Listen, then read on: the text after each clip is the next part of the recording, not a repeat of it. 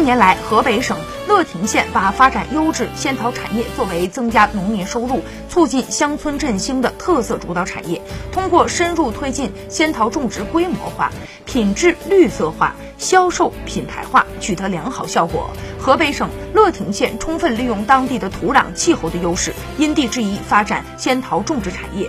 通过推进仙桃种植扩规模、延周期、提品质、创品牌、增效益。使该项产业对乡村经济的贡献率不断提升，成为增加农民收入、促进乡村振兴的特色产业之一。据介绍，目前该县优质仙桃种植面积达到了九万亩，年产量二十七万吨。